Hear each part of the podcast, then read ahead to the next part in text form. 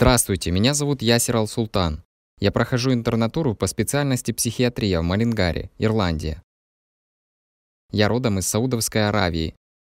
Насилие никогда не было решением чего-либо на самом деле. Если что-то случается, это скорее проблема, чем решение. Люди прибегают к насилию, когда не могут найти решение своих проблем. Или они просто не выдерживают, или когда они сами страдают от насилия. Жестокое поведение необходимо всегда останавливать, и оно не должно совершаться никем, ни по отношению к кому-либо.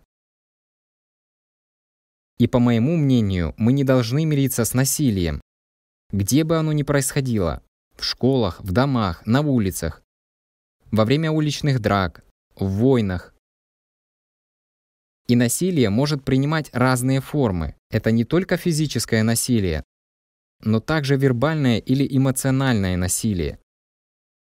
И я бы сказал, что иногда Иногда вербальное или эмоциональное насилие может иметь более серьезные последствия, чем физическое насилие. Вот почему говорят, что слово может ранить сильнее меча. Нельзя мириться с насилием в любых его проявлениях. Если можно как-то помочь, не подвергая опасности себя, тех, кто рядом, или тех, по отношению к кому происходит насилие, в таком случае обязательно помогай. Но также необходимо учитывать некоторые факторы, связанные с насилием. Например, если это касается ребенка, нужно подойти к этому с осторожностью. Потому что ребенок может оказаться без дома, если ты вмешаешься неправильно. Так что нужно разобраться основательно с этим. Понимаете, кто совершает насилие, есть ли у них какие-то психические проблемы, которые могут быть излечены, и семья сможет начать более счастливую жизнь вместе. Или будет правильнее просто забрать ребенка из этой среды, если она небезопасна для него. Так что об этом необходимо помнить всегда, чтобы вместо помощи не принести еще больше вреда.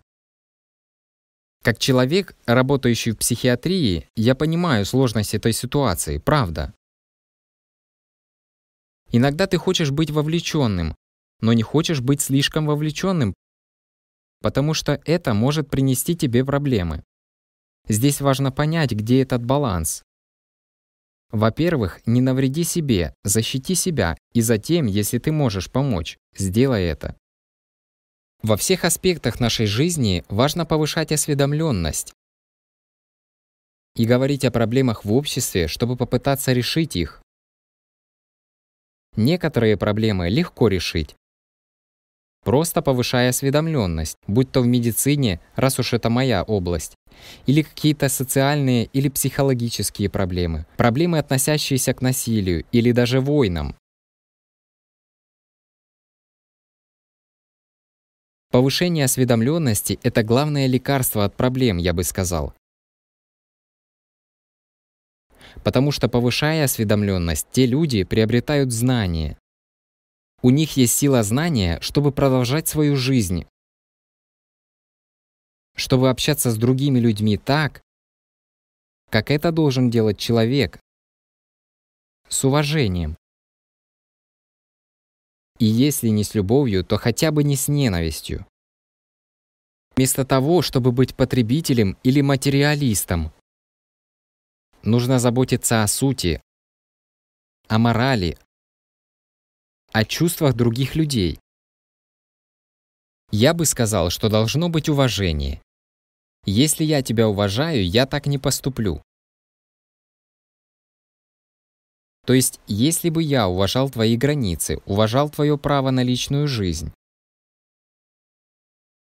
я бы уважал и то, как я поступаю с тобой, и как ты поступаешь со мной. Тогда бы мир стал лучше. Если нет уважения, возникают проблемы и последствия. И по моему мнению, насилие – это результат нехватки уважения к себе и другим людям. Мы всегда можем начать с маленьких вещей, маленьких добрых дел здесь и там. Потому что доброта, она заразительна на самом деле. Один добрый поступок может запустить цепочку добрых дел вокруг. И некоторые люди могут подумать, что маленькие добрые дела, такие как помочь старушке перейти улицу или убрать немного мусора в саду, в парке, на пляже. Некоторые люди могут подумать, что это слишком мелко, но это влияет на мир. Если бы каждый совершал эти маленькие действия, мир бы изменился к лучшему. И если мы говорим об обществе я считаю, что мы должны сплочаться. Будто за мир, против глобального потепления или за какую бы цель мы ни поставили перед собой.